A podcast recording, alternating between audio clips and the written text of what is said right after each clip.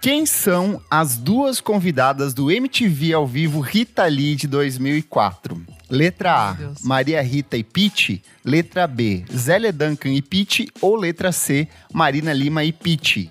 Letra B. Zélia Duncan e Pete, ponto pro Renan. Oh, uh! Oi, pessoal, eu sou o Kleber Fak. Olá, pessoal, eu sou Isadora Almeida. Olá, eu sou o Renan Guerra. Eu sou o Nick Silva. E no programa de hoje ainda há espaço para o Rockstar. A gente vai conversar sobre essa figura cada vez mais folclórica, mitológica. A gente vai relembrar de alguns dos grandes rockstars da música brasileira e internacional e discutir será que ainda tem espaço para esse tipo de postura, para esse tipo de identidade artística que é um rockstar. Mas antes o que, minha amiga Isadora Almeida? Mas antes, a gente pede para você que está nos ouvindo seguir a gente nas redes sociais, arroba podcast VFSM em tudo. Temos também o nosso site Vamos falar sobre música.com.br, lá fica tudo compiladinho. Você escolhe o episódio que você quer em questão e olha lá as diquinhas, tudo bonitinho para você.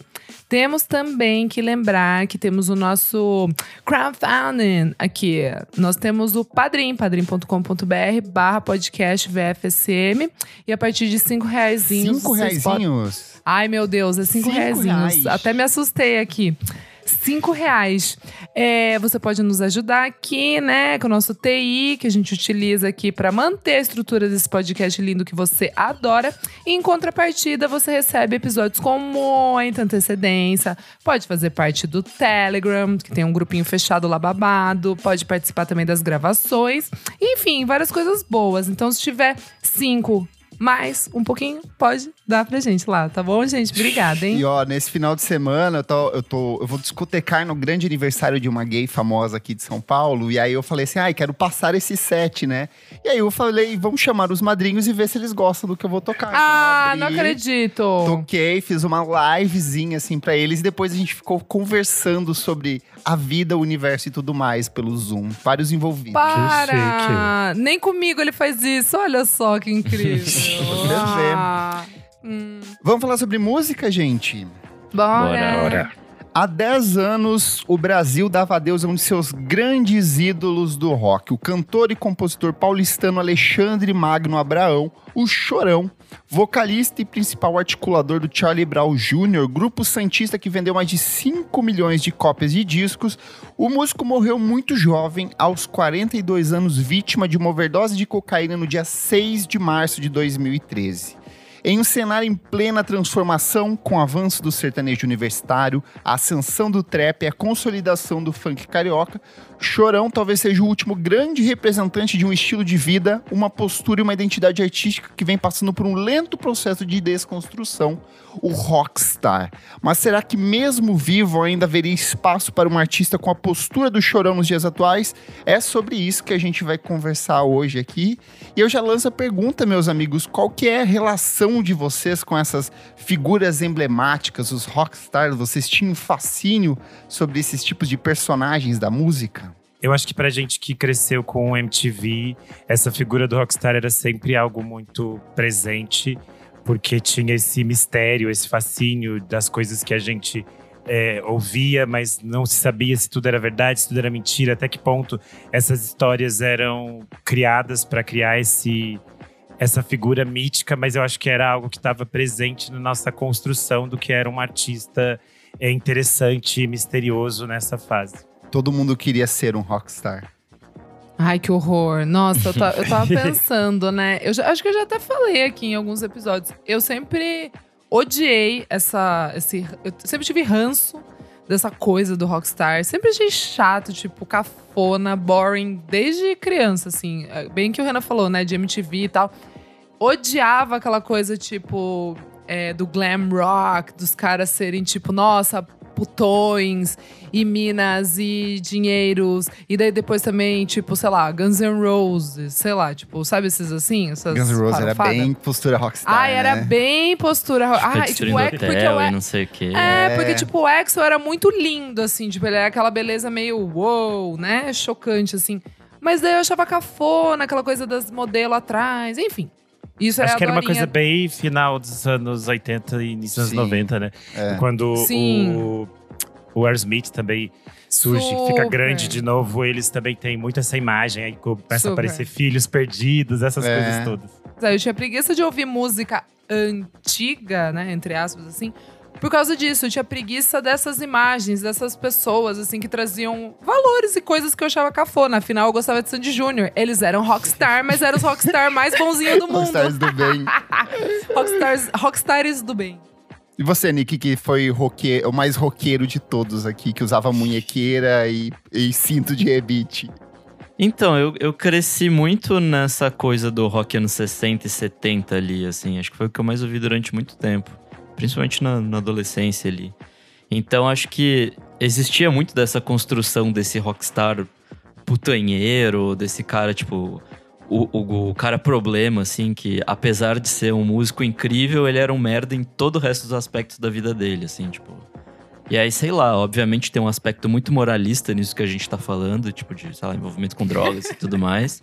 De tipo, ai, não, não pode, não sei o quê. Tipo, não, não, não é isso que eu quero falar. Mas é, existe também um aspecto criminal nessa galera, Sim, assim, né? Tipo, Sim. que hoje em dia acho que a gente. É um pouquinho mais difícil passar esse paninho aí. Sim. Tem essa, além dessa coisa criminal, tem essa coisa que também.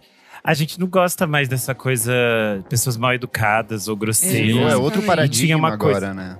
É, tinha essa coisa muito desses homens serem muito grosseiros, assim. A gente vai falar de alguns aqui que são muito educados, que tinham esse charme por serem sedutores e educados. Mas a maioria, eu acho, nesse magético principal, eles eram muito grosseiros e é uma coisa que, tipo, para além das coisas da ficha criminal deles, isso é uma coisa que também não cabe mais hoje em dia, assim. Sim. Uhum. É, então, e aí eu fui. Eu fui entendendo que com o tempo, assim, tipo, cara, isso é tipo, só escroto, assim, não. Sim. é, não, não há habilidade no que você faça que seja o suficiente pra eu passar esse paninho pra você, sabe? Tipo, Sim. Tem algum artista, assim, que. Algum desses rockstars que sempre chamou a atenção de vocês? Foi, ou a primeira pessoa que chamou a atenção de vocês nesse sentido? pô, pra mim foi Jimmy Page, assim, sem nem pensar. É. ele, tipo. Enfim, ele é um maluco do caralho, né? Ele tem todos os rolês meio satanista e tudo mais. Mas, pra além disso, ele tem um super rolê de, de pegar mina menor de idade naquela É. época, assim. E é tipo, ou. Ah, aí é? não, né? Sim. Não só ele, né? A boa parte dessa galera Ah, todo dos mundo. anos 70 aí é, tem um, um histórico de pegar menor que é, é absurdo. É, Que a gente foi gente descobrir- que a gente ama, tipo É. Bowie, é, Aham, toda essa sim, galera, sim. assim, gente. Era uma época diferente, tudo Caetano. bem, É, mas é, não deixa é, de ser errado. É, É, exato. É, ou- Outros, vamos colocar assim, outros tempos. Que bom que não voltam mais. Sim. Eu acho que, pra mim, foi o Axel Rose, assim. Que eu cresci nesse universo e você era impactado por Axel Rose dançando de eu cuequinha acho na que TV. também. Eu acho que eu também. Tô pensando aqui. Eu acho que eu também. E outra, e, e daí também, é, que eu acho interessante, porque eu sempre tentei embarcar e nunca consegui. A Janis Joplin, que era uma grandíssima de uma Era roqueira, bem roqueira, porra rockstar. louca, né? Porra Sim. louquíssima. E eu, ti- e eu, até hoje, eu tenho ran- da, da, da coisa dela, assim, de, de, tipo, nossa, que vida maluca. Tô tirando um pouco dos homens, tá? Pra Uhum. dizer também que é, figuras rockstars de mulher também me irritam. É, e aí eu lembro muito, assim, de, tipo, até tentar ouvir e sempre vir na cabeça aquela imagem, assim, de uma coisa que tudo que ela é, representava eu achava meio, meio cafona. É isso. assim. Eu acho, eu sempre tive um apego muito maior pela questão do rock nacional, né? Então eu tenho dois, duas figuras que Uhum. sempre foram muito icônicas. Eu acho que a primeira é Cazuza. Eu lembro de ah, ver Boa. imagens dele no, na primeira edição do Rock in Rio, com o Barão Vermelho tocando, e aquela multidão de pessoas. E ele com uma postura, assim, muito, muito forte, muito marcante. Eu lembro que na mesma época saiu aquele filme horrível dele, assim, que na época eu gostei, mas hoje eu, eu revendo, eu penso, nossa, esse filme é muito ruim. Que era uma versão meio malhação Cazuza, sabe? Então ah, meio. é, o tempo, aquele O Tempo Não Cazuza, Para, O tempo sabe? não para, né? Cazuza, o tempo Eu não acho para? bonito. Ah, eu, eu revi, não? ele é meio bobo, assim, ele é bem bobinho. Tipo, reassistindo. Eu lembro que eu gostei quando eu assisti. Nossa, eu gosto desse filme. Sei lá. E ele, tanto que. Tipo, ele Tanto não que usa ele- drogas, ele usa açúcar. Não, Não, ele usa ele usa muita droga, droga. tanto, É. tanto que a grande questão do filme é que ele foi. Tipo, surgiu aquelas coisas, pais contra o Cazuza, cartas que mandavam no e-mail dizendo: ai, não deixe seu filho ver esse filme, porque o Cazuza é uma imagem que a gente não quer, porque ele é uma bicha usando droga e morrendo de AIDS, sabe? Então, sei lá, eu acho que. É, eu, go eu gosto desse Eu filme, gosto cara. desse filme. Eu, eu lembro que eu revi há um tempo atrás na, na, te- na TV. assim, eu lembro que bateu. quando saiu eu gostei e eu falei, putz, meio que envelheceu mal. Ficou meio que cara de, de malhação anos 2000 mesmo, Tá, assim. Eu fiquei tá. com essa sensação. Mas a outra, é, e eu acho que ela até meio que distorce, distorcia um pouco esse conceito machista do meio, que era a própria Peach. Eu, quando ela lançou o Admirável Ai, Chip tudo! Novo, eu embarquei total. Primeiro porque ela tinha um visual muito foda, né? O negócio de usar, sei lá, saia de bailarina com meia rastão Mas ela sempre e... foi legal. E ela foi a cool, sempre foi né? legal. Ela tinha uma e atitude. ela era legal, é. tipo, em, em- em entrevista, assim. Eu, Eu, não sei se essa gostava, é. postura permanece hoje, eu acho que ela é muito mais tranquila, mas ela tinha um senso de. Era agressivo, mas não tanto, sabe? Então eu Super. lembro que eu gostei eu demais. quando, eu, eu lembro que eu acompanhava tudo dela, assim, na época. E aí eu acho que dá pra puxar uma questão. Vocês acham que Rockstar ele tem prazo de validade? Porque eu tava pegando aqui, por exemplo, o Paulo Ricardo. Ele foi um rockstar, um grande símbolo do rock Sim. nacional dos anos 80, mas não sei se se aplica isso hoje em dia. Ah, ele tenta, né? Ele continua de, usando regatinha, coisas é, apertadas de couro, enfim. Eu acho que depende Um beijo, da postura Paulo. Eu amo. da, da postura da pessoa perante o mundo. Porque, tipo, o João Gordo é uma figura de rockstar que Ah, passou é por todas as Boa, fases amigo, possíveis boa, do boa. rockstar. De, tipo, se destruir. E aí, tipo, ele consegue continuar mantendo essa imagem de rockstar, essa figura de rockstar. Sendo um cara vegano que faz projetos super legais e faz um monte de coisa legal. E, tipo, sim, sei lá. sim. Mas segue com uma postura que é muito. aquelas coisas que ele acredita. E eu acho que ele sempre tem a ideia de, tipo. Meio que talvez seja uma das coisas que eu considero como algo importante para um rockstar sim, é sim. se entregar essencialmente às coisas em que acredita e as coisas que Sim. Bom, bom, bom ponto. pensa. Bom ponto. Arrasou, E aí eu acho que amigo. pode ser para o mal ou para o bem, mas Sim. se entregar profundamente a essas Cara, coisas que acredita.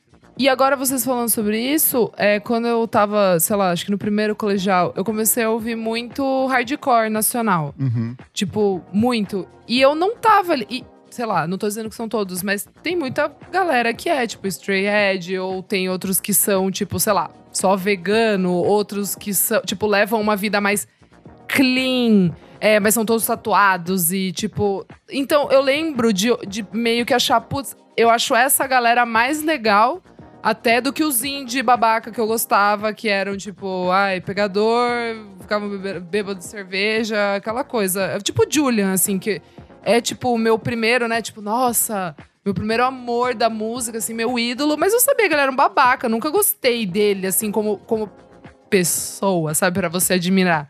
E aí a galera, tipo, do, Não gostava do CPF, só do CNPJ. É, ex- exatamente, amigo Nico, exatamente.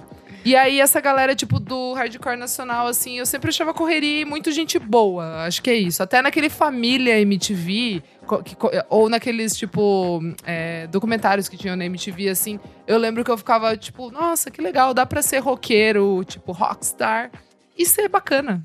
Mas será que aqui a gente não tá falando de um rockstar de nicho? Porque a gente sempre tá nesse microcosmo de uma cena específica. É, a minha visão, pelo menos, de rockstar sempre foi tipo esses caras gigantescos. É, assim. eu acho é, eu concordo. sim, É, sim, e- sim, e- sim. Aí, sabe, tipo, é, sei lá, eu não, não consigo cons- considerar um, sei lá, um Lucas da Fresno como rockstar. Eu Verdade. acho que ele, por mais gigante que ele seja, ele não é comparável a essas galeras de anos 80 e tudo mais. E aí também acho que isso tem muito a ver com a forma que a gente ouve música hoje em dia, que é tudo fragmentado, é tudo em nicho, assim. Então, sim, sim, acho sim. que isso, pelo menos pra mim, responderia também a pergunta se hoje em dia existiria novos rockstars, e a minha resposta é não, porque tá tudo muito nichado. Sim. A Ah, gente tem- e o Harry Styles é um rockstar? Não. Não, É, pra mim ele é um popstar. ele é um safado. É, eu acho Ele é um que safado. a gente tem uma, uma coisa de. Muitas vezes a gente pensa nessa figura do rockstar com essas coisas problemáticas, porque eu acho que a gente pensa em muitas figuras de homens heterossexuais. E, Uhum. sei lá, tipo, as, as próprias mulheres que a gente considera rockstars, elas muitas vezes só fizeram mal pra elas mesmas, nessa coisa de Sim. se perder, sabe? Tipo a Jenny Joplin, Amy, a vida da mesmo. Rita Lee.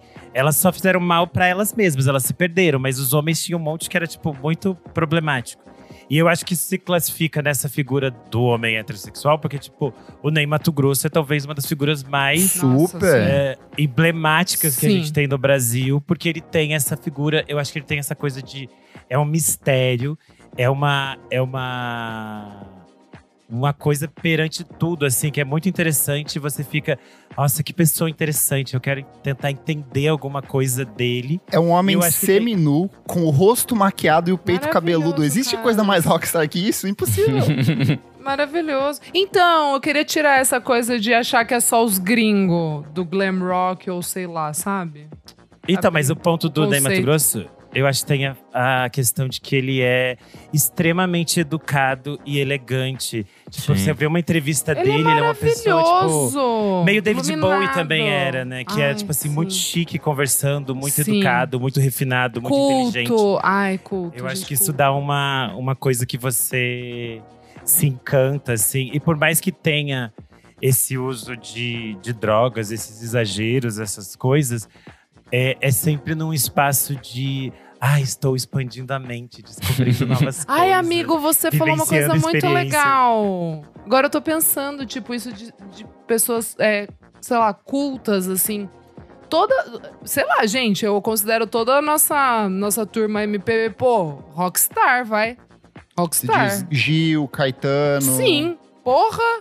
Porra. É, eu acho Caetano que- é. Porra. Caeta- Eu acho que em algum momento eles foram, sabe? Pelo Eles menos. foram, É, né? então. Então, não, tô pensando. A, Foram, anos a 70, década... eu acho que Isso, foram. Eu acho que eles foram os nossos, pô, os nossos rockstar. E agora pensando, meu, sempre foram cultos. Por isso que, gente- por isso que eu não acho cafona, não achava agressivo, não achava tosco. Tipo, então, é, agora pensando aqui, achei legal isso que o Renan falou.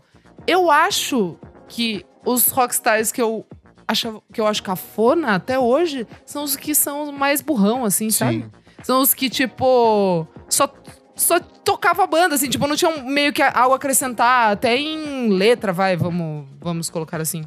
É que acho que existe um porém aí que, tipo, a gente, sei lá, por estar na ditadura ou algo assim, a gente não importou exatamente esse modelo de rockstar americano Sim. ou inglês sim. que seja. Graças a Deus. A gente deu uma abrasileirada nisso, e apesar de, sei lá, da galera ter ido é, no exílio lá pra.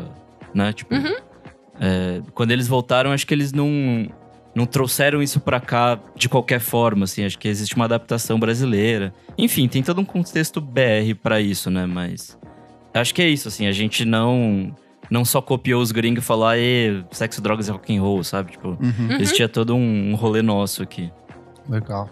Eu acho que isso tem a ver, por exemplo, o que o Nick falou, a própria figura da Gal Costa. A Jenny Joplin era uma referência Total. fundamental pra ela. Sim. E, e a gente sabe que a Gal viveu tudo que podia viver, experimentou tudo que tinha pra experimentar, mas ela vai pra esse outro lado, que eu acho que tem realmente essa relação de, de outra experiência mesmo brasileira, tanto econômica de país, de política que a gente vivia e de forma que eles enxergavam mesmo esse a forma como eles faziam música e arte. Perfeito. Mas o que torna um artista um rockstar? Segundo o Bob Guccione Jr., que é o fundador da revista Spin, que em 2021 elegeu os 100 maiores rockstars de todos os tempos, os rockstars são, por definição, indefiníveis. Abre aspas. Eles simplesmente são. Eles são luminescentes, mesmo quando em alguns casos eles não queiram ser. No próprio texto que ele faz a apresentação para essa lista, ele ainda ressalta: há vários idiotas nessa lista, assim.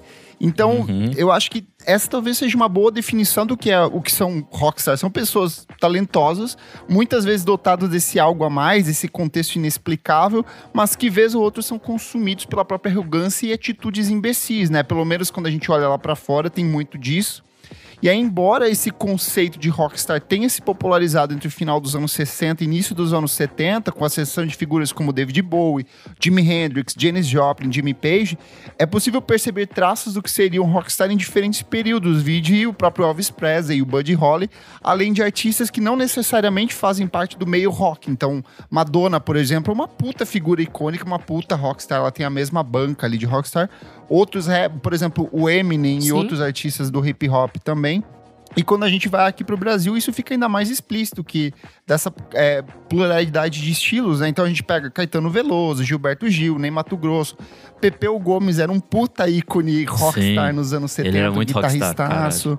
E aí, eu acho que aqui a gente já pode puxar o que seriam alguns dos atributos básicos de ser um rockstar. E eu quero perguntar para vocês, o que, que é um atributo básico para você ser considerado um rockstar?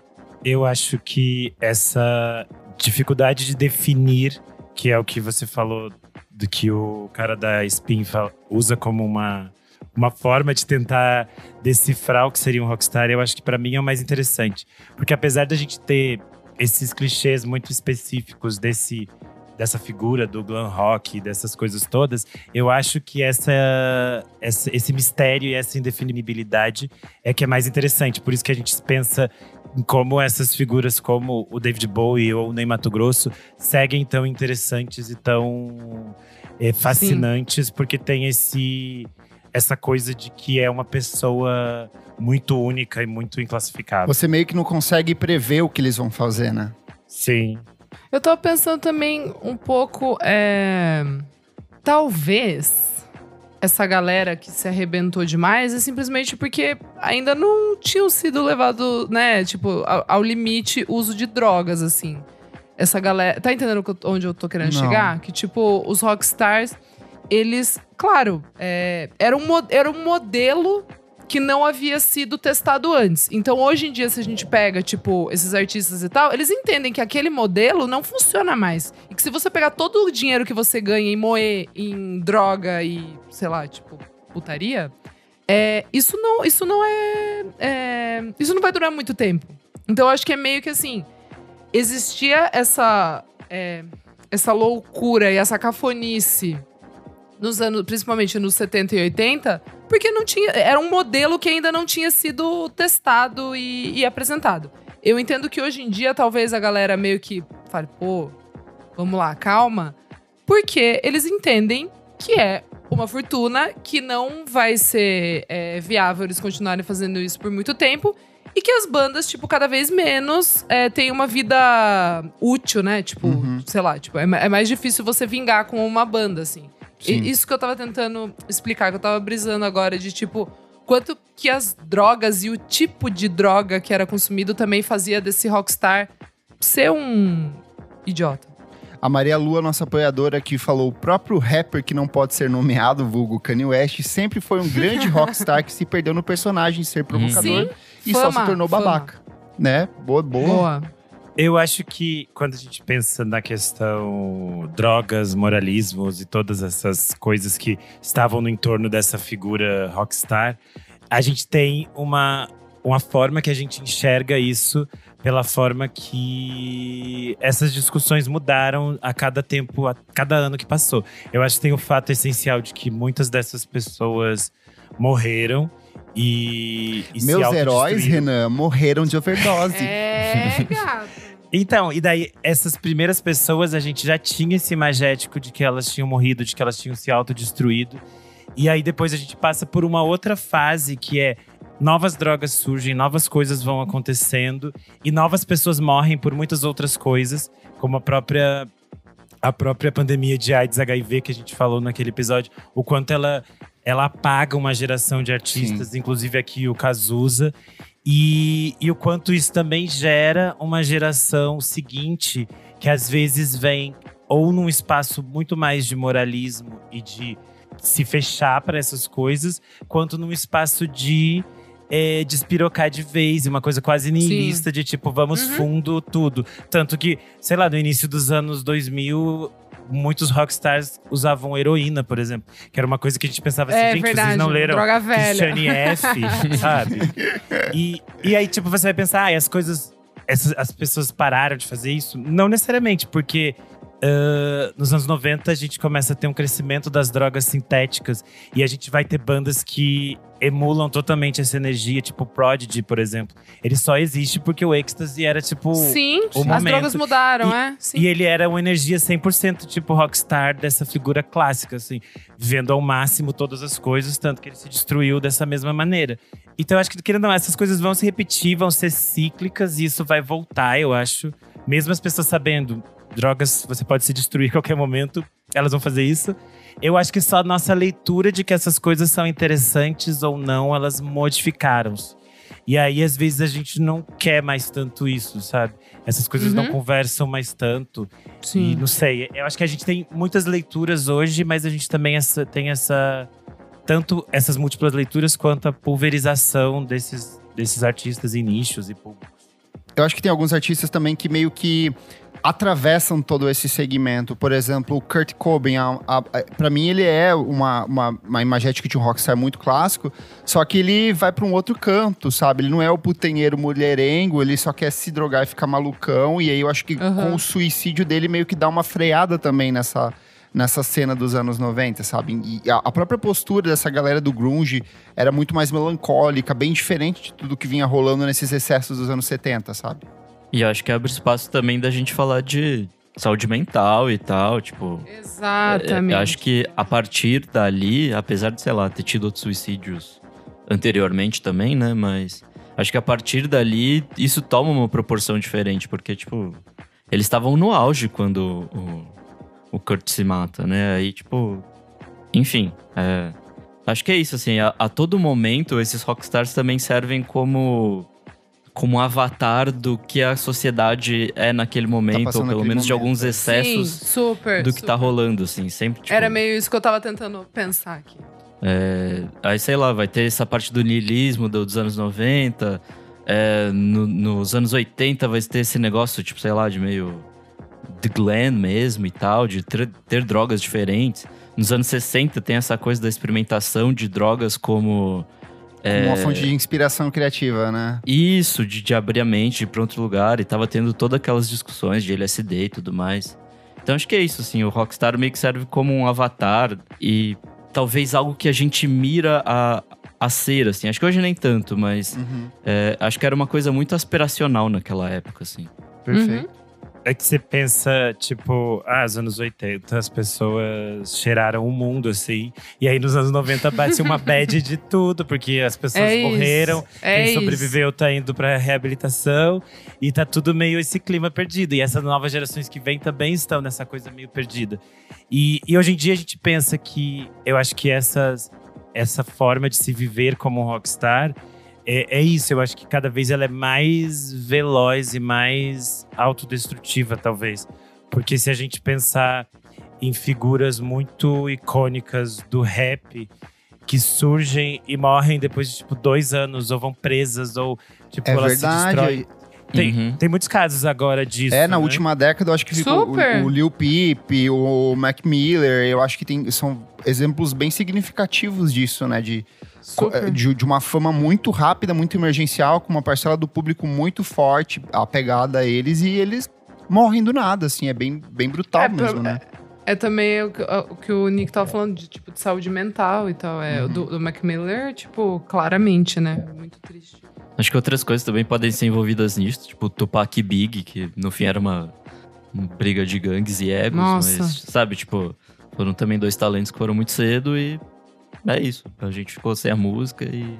É, tem até a icônica imagem das duas, demais. das duas mães, eu acho que é no MTV. Nossa, né? sim! Das mães dos dois se unindo e Sim, falando, gente, tipo, vamos, vamos parar, parar, com isso, gente, que Já é. ultrapassou, sabe? Não é mais legal. Já passou a graça da coisa, da provocação. Sim. E se há alguns anos a imagem de um roqueiro de jaqueta preta e óculos escuro, rodeado de mulheres, com nariz esbranquecido, era uma constante dentro do meio, hoje em dia eles viraram figuras raras. Salvo exceções, o que se vê hoje em dia são artistas cada vez mais higienizados, adotando práticas saudáveis de vida, respeitando mulheres e com um estilo boa praça. Eu acho que dois exemplos bem significativos do que são esses novos rockstars. E aí eu deixo a questão, será que são realmente rockstars? É o Chris Martin, né, do Coldplay, que é o cara super nice guy, e o David Grohl, que é o amigo de, de todo mundo aí, que são recebidos como verdadeiras celebridades do mundo da música, porém poucos se assemelham quando a gente volta para os anos 60, 70, 80 e a gente esbarra em figuras como Sid Vicious, que é um cara que não tinha talento algum, mas ele tinha atitude suficiente para ser um, um puta de um rockstar. E o próprio Steve Tyler também, que é outro exemplo de. Ou o Mick, o, o Mick Jagger, o Keith Richards, são, são muito diferentes esses supostos rockstars. Cheiraram um né? avião a cada. Pô, a o Keith cada... Richards cheirou o próprio pai, né? Mano, mano, mano. Eu acho que aí, nesse caso de essas novas figuras do rock, a gente entra numa discussão que vai além da figura do rockstar. Porque eu acho que a figura do rockstar, ela existe em outros gêneros. Sim. E ela continua existindo, a mesma figura clássica. A grande questão é que o rock, um, deixou de ser Relevante. um. Deixou de ser relevante comercialmente. Sim. Não é mais um gênero que tem, que tem interesse. Não é mais um gênero popularmente interessante. E o seu público também ficou muito careta. E aí, quando eu falo careta, é no sentido realmente bem negativo mesmo. De, é. Tipo assim, conservador e reacionário. Porque pra mim, talvez as figuras mais interessantes dessa, desse, desse magético de rockstar que eu tinha eram essas figuras que questionavam, tensionavam a sexualidade, tensionavam os limites estabelecidos de gênero, tensionavam essas coisas. Mais uma vez eu volto, por exemplo, à figura do David Bowie. Sempre foi um tensionamento do que era socialmente aceito. E hoje em dia a gente tem um monte de tiozão reacionário que, ai, o- ser rockstar é, ai, comer mal, comer que É. louco, beber cerveja que parece mijo, ai. Aí eu fico assim, ai, por Deus, né?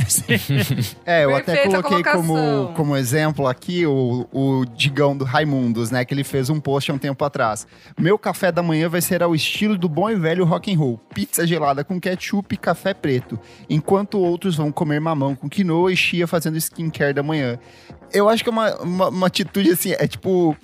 um- uma, falsa, uma falsa revolta, sabe, cara? Com quem você tá nervoso? Contra o quê, cara? Você, tipo, Boomer. é, é, eu, eu acho que ficou uma coisa desgastada e eu acho que ao longo da última década, principalmente quando a gente vai pensando em questões políticas, por exemplo, o, o Roger do Ultraje Rigor e o Lobão, que eram duas figuras altamente icônicas, contestadoras dos anos 80. E eles viraram dois tiozão reaça do, do pior nível, assim. Então eu acho que é uma boa representação disso que o Renan falou, de o quanto esses caras que antes eram é, contestadores Verdade, aham. meio que se submeteram ou se aliaram ao que há de pior no- na nossa sociedade atual. assim. Eu acho que também tem um lado do fã. Lembra todo aquele rolê do show do Roger Waters, que virou uma puta Ai, sim. coisa?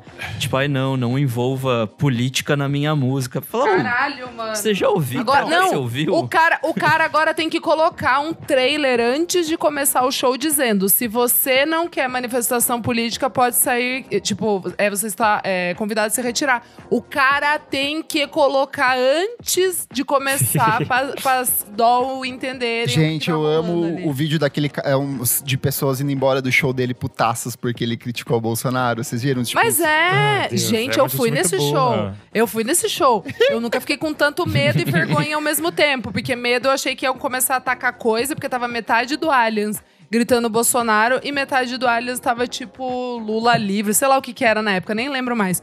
Eu, eu fiquei meio tipo, cara, o que que tá acontecendo aqui? Aí começou a falar uns copos de cerveja assim. Eu e meu irmão ficou olhando, tipo, Ó, o Henrique Almeida, nosso apoiador, tá falando aqui, ó. Eles achavam que Another Brick in the Wall fosse sobre construção civil.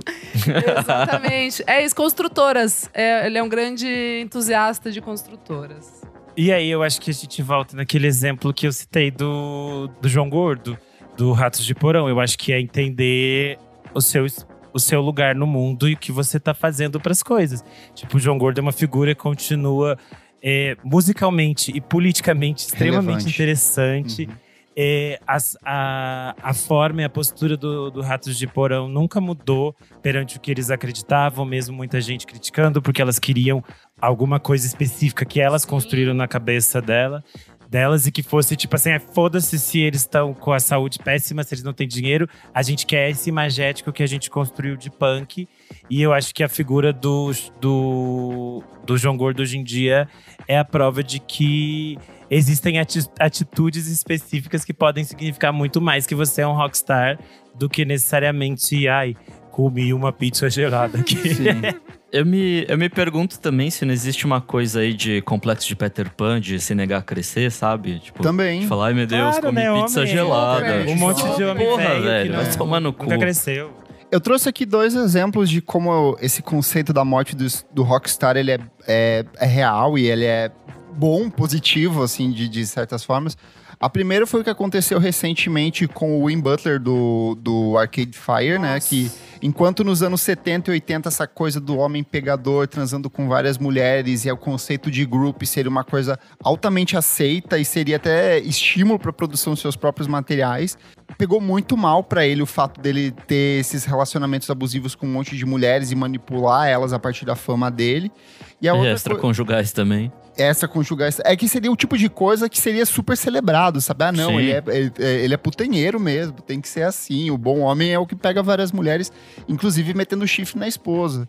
E o outro Sim. foi o que rolou com o Josh Homme em 2017, né, do Queens of Stone Age, que era, querendo ou não, um puta rockstar ali dos anos 2000. Ele era junk pra caralho, vivia chapado, bêbado, louco.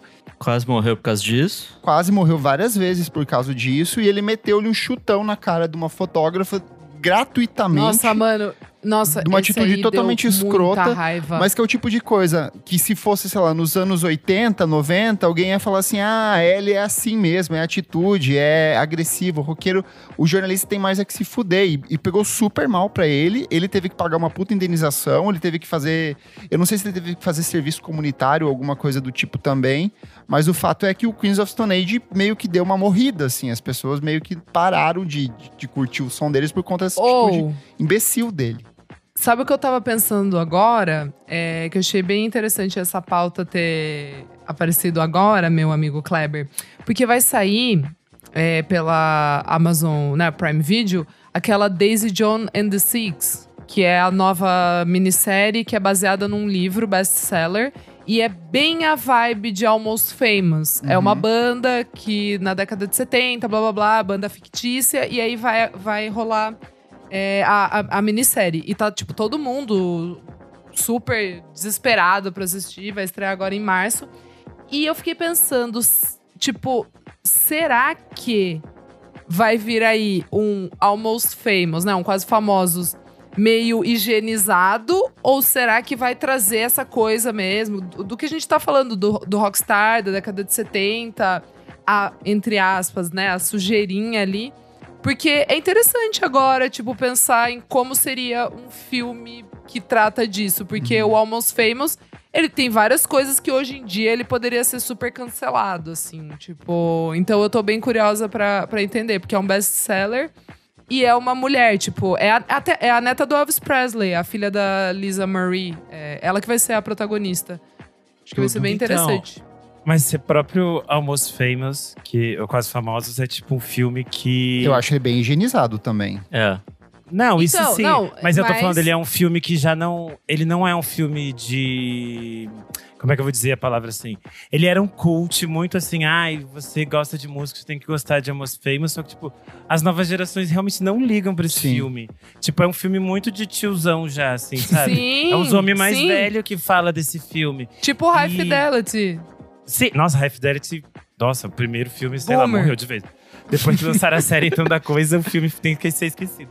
É isso. É, mas eu acho que é isso, é tipo, porque mudanças de, de paradigmas, sabe? Então, enquanto algumas coisas continuam sendo é, cults e clássicas, porque são, de algum modo, é, malucas e realmente inclassificáveis, tipo Rock Horror Picture Show, Almost Famous, cada ano que passa parece que ele vai ficando mais velho e estranho, sabe? Você revê uhum. esse filme e você pensa, hum, cada vez ele vai ficando mais, tipo, hum, não quero mais ligar pra esse filme. Então, é meio estranho. Então, daí agora, eu, por isso que eu, sei lá, eu poderia ter falado também High Fidelity, usar qualquer outro, é que, é que se passa na mesma época, né? Mas enfim, tô curiosa para entender como é que vai ser esse babado aí. Ó, o Henrique Almeida tá perguntando aqui, também terá uma série chamada The Idol, com o The Weeknd. Será que representará melhor Ai, a geração atual? com a filha do Johnny Depp. Essa vai ser dedo nu e gritaria. Essa é tipo assim loucuragem. Eu acho que de maneira geral, essa imagem do, do rockstar, ela acabou muito desgastado por vários filmes e vários é, retratos humorísticos do que veio depois disso, né? O Spinal Tap, que o, que o Nick já recomendou aqui há, há, um tempo atrás, o próprio The Darkness, tem muito de bandas que sacaneiam essa postura do, do, do, do rock dos anos 70. Tem muito clipe de artista meio emulando a estética dos anos 70 e fazendo disso uma piada, então eu acho que virou um conceito totalmente desgastado, né? Eu acho que a série do, do Ozzy, o- a série lá, o reality show Ah, o, o deles, reality, sim. Ai, The Osbournes. The Osbournes. era tipo muito. Maravilhoso. Você tinha com a minha avó, ela amava. Era engraçado, era tipo, só que era aquela coisa assim, tipo, não é cool, você tá num canal podre, sua vida meio exposta, e era tipo assim, a gente assistia porque é engraçado, a gente adora um- uma Óbvio, trecheira. óbvio. Mas, tipo, acaba a imagem de ser cool, né? De ser legal. Vocês sabem da história da terceira filha deles, né? Que, não, que se recusou a participar? Tipo, porque tem Não. a, Cara, a Cara, Kelly, eu tem descobri o. Isso, eu descobri o- isso há muito É, eu pouco também, tempo. foi bem eu nem recente, eu não sabia. Eu nem sabia. Tem a Kelly, o. Como é que é o nome dela, do irmão? É o. Enfim, João. O, João. E Mas tem mais uma terceira filha e ela se recusou a participar do documentário e meio que a família meio que afastou ela do convívio, assim, ela não é Caralho. uma, tipo, você não é mais bem-vinda aqui, a gente queria ganhar dinheiro e você não quis participar disso. Tanto que ela vive totalmente Mas isolada, tem outra, outra coisa ali. Aí eu quero perguntar, o Renan já falou que o conceito do, do rockstar ele ainda existe, mas ele existe em outros campos da música porque o rock perdeu sua relevância. E aí eu quero trazer aqui um ponto. No Brasil, será que o rockstar migrou para o que seria hoje o sertanejo universitário em alguns pontos ou vocês acham que não? Ah, eu acho que sim. Se a gente pensar no reacionarismo, sim. Eu, acho que, eu acho que tem um pouco de tudo aí. Não, eu acho que tem só, só tem a ostentação e a traição às mulheres, o desrespeito às mulheres. Ele só tem as piores partes. E É, a cafonice. só que foi. As piores coisas que envelheceram do Rockstar, eles têm. E eu acho que, pra mim, a figura do. Essa figura clássica do Rockstar, com seus erros e com seus acertos, ela tá muito mais na figura dos rappers hoje Sim, em dia. concordo. Tanto lá fora quanto aqui. Uhum. Eu acho que a gente tem figuras muito interessantes que criam todas essas coisas de rockstar polêmico em vários âmbitos.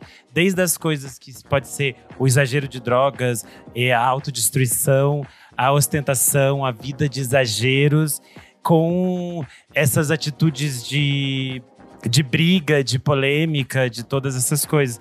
Porque vira e mexe tem treta de rapper, aí um xinga o outro, aí um fala pro outro não sei o quê, e dá mó BO. e eu acho Pra que mim, isso um exemplo mantém. muito bom é o próprio Felipe Rett, né? Que ele foi preso recentemente. Tipo, é porque a polícia acaba perseguindo, né? Usou maconha, qualquer coisa, a polícia já vai prender. Eu acho que ele é um, um bom exemplo de, de alguém que, que mergulha de cabeça nessas polêmicas. E o próprio Baco, quando surgiu, ele veio em cima da polêmica, sabe? Eu lembro de Suicídio, foi uma música que foi bem controversa na época. E quando ele lança o primeiro disco, tinha toda aquela questão de ele ser o transão, né? De ser o putanheiro, de. Sim. Nossa, eu transo muito, cara. E, e- Até hoje, e- né? Até hoje, né? E, putz, eu fico cansado de ver ele falando que transa, assim, de tanto que ele transa, cara. Mas acho que existe alguma coisa de transgressor aí, principalmente nessas figuras do rap, que é ter uma figura negra nesse posto de rockstar. Porque Sim. sempre que a gente via até, sei lá, até esses novos ditos rockstars, tipo Dave Grohl e Chris Martin, tá um bando de branco, né? Tipo, Uhum. então pelo menos a gente tá tendo uma renovação aí de, de quem representa esse, esse lugar aí, por mais que ele seja questionável, né? Sim.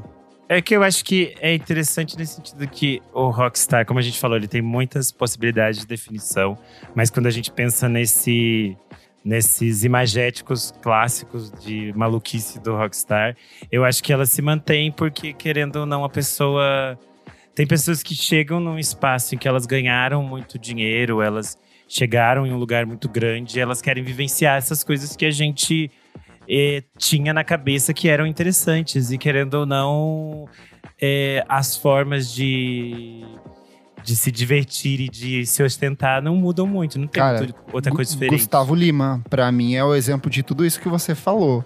É o lance do putanheiro, do carro, com o acréscimo do porte de armas, de mansão que parece uma loja da van. Sim. Eu acho que tudo que tinha de pior nessa postura de rockstar clássico, meio que ele e outros nomes do sertanejo abraçaram de jeito muito forte, assim, muito forte mesmo.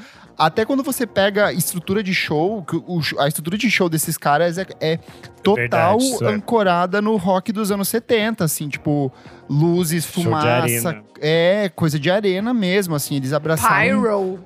é, e aí você vai ver, eles estão tocando sertanejo universitário, com, mas com uma postura de rockstar, sabe? Calça colada, com os ovos prendendo ali, estourando. Tudo isso, assim.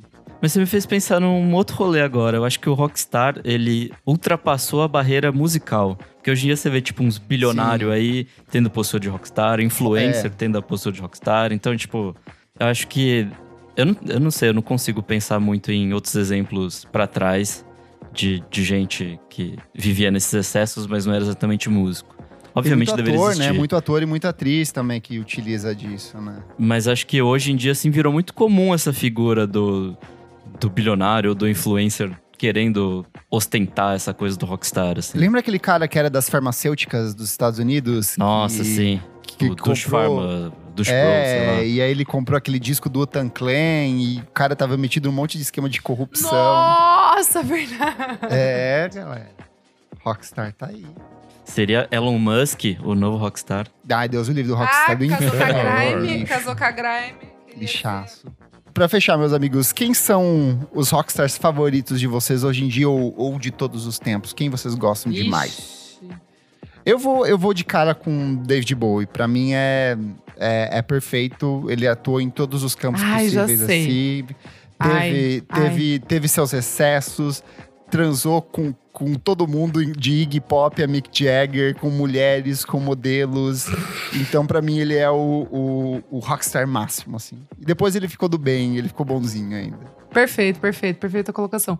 Eu vou com o Prince, cara. O Prince, Ó, pra o mim, tem ícone, tudo. o maior. é o ícone, é o maior, cara. O Que eu acho que maior. o Prince Pega tem na essa- guitarra essa- ali, prim, pronto. Essas coisas que a gente falou, né? De ser inclassificável e de E culto! tensionar todas as Culto, coisas de um caralho. jeito que era interessante, chique. E nos Chique, seduzia. porra. Eu vou ficar com o Ney Mato Grosso, como eu citei ele mil Brasileira. vezes aqui. É, e eu acho que é muito surreal, porque o som dele migrou muito pra MPB, pra essas coisas todas. Mas você vai no show dele e continua um negócio surreal. Ele tem 80 anos e, Sim. e ele, Ele dança no palco e ele fica pelado.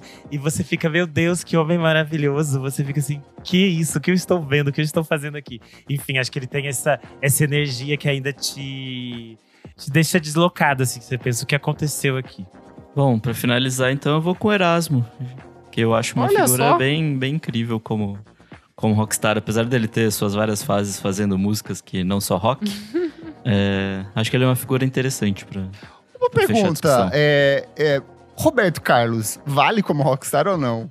Pô, eles, eu acho, eu colocaria que eles eram rockstar, não? Acho que ele foi. Em algum tempo ele foi ali, E, é, mas- sim, na época, na época, eu acho ele Erasmo. eu Não, acho eu o acho. Simonal muito mais rockstar do que Sim. o Roberto Também, exemplo. também, É que eu acho que também, falta também. Roberto uma coisa que pra mim é substancial de ser um rockstar, que é a atitude. Eu acho que o Roberto, ele não tinha essa Boa, aí você me banca. quebrou. Não, essa- aí você me quebrou, perfeito. Tipo, Sim. ele, ele, é, ele é icônico, ele é relevante, ele é essencial pra É, música é uma figura brasileira. pro rock. fundamental. Sim, Mas ele é ele, fundamental. não tinha, é, Mas ele eu não não- tinha é- malandragem, não. é- Ele tinha o GNC carisma, Qua, não. não tinha. É, não tinha, não tinha. Ele- O Play by the book. tinha, sabe? O Erasmo, O Erasmo tinha. o- tinha. por exemplo, o Tim Maia. O Tim Maia era um cara O que Tim era... Maia, eu 100% também, eu ia atitude. falar, eu ia falar, tá, Tim perfeito. Maia era nosso- então não. era o nosso então, roqueiro. Ele, Era o ele- nosso roqueiro, Putz, nosso ele roqueiro. é total Brigava com a rockstar. banda ao vivo, ai era tudo. é- era putanheiro, Não aparecia era no Faustão. cheirador, era não tudo. ia. assim. Ai, eu vou trocar, eu vou Ah, dizer, ele é não, mentira. perfeito. Fechamos Brilha então falando, dava- mudou dava- todo mundo dava aqui e pra ser uma pessoa doida e ser, ainda assim a gente continuar amando, que é o Tim Maia. É, Ai, perfeito. nossa, icônico, faltou o Tim mesmo, é. Xingando a Sim. banda Vitória Regia, é o maior, né? Ah, bom demais. Pedindo pra, Bom mudar- demais. pra melhorar o som no meio da apresentação. Para, para, para, sobe, sobe, sobe. Alô, alô, uou, uou, uou. som. Retorno Retorno. aqui. Ai, saudade desses vídeos, porra. E você que tá ouvindo, Ai, vai lá no nosso. Instagram, na edição desse programa, e conta pra gente quais são os seus rockstars favoritos. E conta pra gente, você acha que ainda existe espaço pro rockstar hoje em dia? Onde estão os rockstars? Será que Chris Martin e Dave Grohl são realmente rockstars ou já é outra coisa? Vai lá e conta pra gente, certinho, meus amigos? Certo. Vamos pro próximo bloco do programa, não paro de ouvir.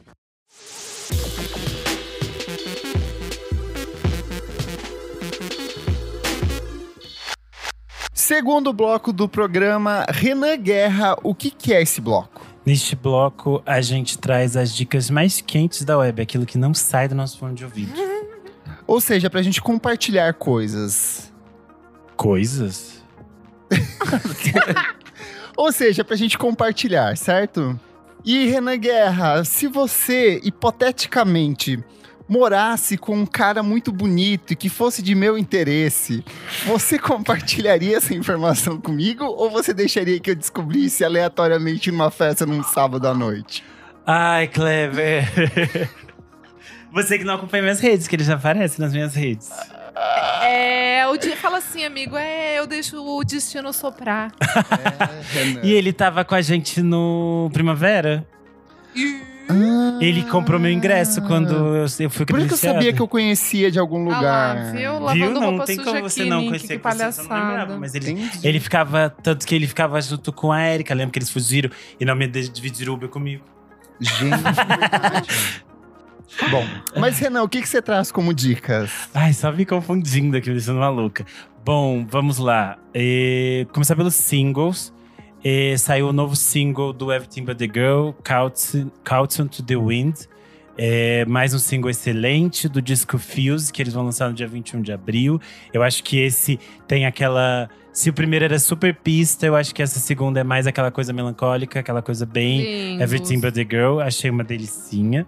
Eu amo que quando o Renan foi discotecar no final de semana, ele tava com o pitch da música no lento, sabe? E aí. Ah, tipo, então vai pra baixo, você… Talvez a música… Ah, vocês estavam bem louco, ninguém Não, eu também sou, eu sou uma aprendiz. Eu sou apenas jornalista, não sou DJ. Não, linda, mas você não tem problema não. Tô dizendo que vocês estavam bem loucos, não estavam nem sabendo É que me você ainda era perguntava. Era cedo ainda, não tem justificativa. É, Era a que primeira música dele. Ai, ai. Bom, além disso, de singles, saiu uma parceria do, de uma banda inglesa chamada The Quiet Ones com a Lued Luna. Se chama Tentação. É mais voltado pro jazz, pra MPB, assim. Acho que é um pouco distante dessas coisas que a Lued tem eh, se aprofundado na carreira solo dela, que é o Neo Soul, essas outras coisas mais pro lado da R&B. Isso aqui é bem do outro lado, desse, bem do lado desta banda, The Quiet Ones, que eles são ingleses, meio interessados em música brasileira, mas é bem bonitinho. E, além disso, saiu o single da Lia de Itamaracá com o Henry Shepard, eu não sei falar o nome, sobre o nome dele, se chama Cirandando pela Praia. Eu achei bem bonita porque ela é muito delicada, assim, ela tem os sons do os sons do mar e combinam muito com a voz da Lia. É, para quem não lembra, a gente gravou um clássico sobre o Ciranda de Ritmos da Lia de Itamaracá. Eu gravei junto com o GG Albuquerque, é só voltar um pouquinho para trás que vocês encontram. Bom, além disso, saiu o single também do Man I Trust, chama Ring of Past. Eles são bem trabalhadores, eles nunca param de trabalhar. Quase todo. a cada dois meses eles lançam alguma coisa, é mais um single. Ah, é. Só que é aquilo, eu sempre fico encantado porque é sempre muito bom, acho sempre muito gostoso e é uma delicinha este. E quem retornou foi a Feist. Ela lançou três faixas E aí? do seu novo. Ah, eu adorei. Eu adorei. Eu gostei. Eu não ouvi ainda, mas tô vendo todo mundo falando bem. Ela- Esqueci de No- recomendar. Ela vai lançar um novo disco chamado Multitudes, que vai sair no dia 14 de abril. Ah, esse EP é, é meio que um EPzinho, né? Porque são três faixas que meio que apresentam esse disco. Eu achei muito, muito bonito. Eu acho que é tipo uma sequência mesmo do que bem. ela já vinha fazendo. Eu acho ela sempre muito talentosa, minha mamãe. É, Você tem muitas mães, Renan. Eu sou chocadeira. Uma filha de muitas mães. e saiu também um EP, falando em outra mãe, ó, outra mãe, na Ozete, junto com o Zé Carlos Ribeiro. Que chama, o EP se chama Na Canta Zé Carlos Ribeiro. Eles dois eram, são integrantes do grupo Rumo. O Zé Carlos tinha algumas faixas que ele sempre acabava acaba compondo. Às vezes ele pensa que poderiam ser pro grupo, mas ele acaba mandando direto pra Ná. E algumas eles resolveram cantar juntos. E aí, lá no Screen Aniel tem um faixa a faixa em que o Zé Carlos conta um pouco mais sobre essas canções. E saiu também um novo EP do FBC e do VOR. O EP se chama Dias Antes do Baile. Eu acho que é uma, Ai, uma, um outro olhar sobre as mesmas coisas que eles estavam pesquisando e trabalhando.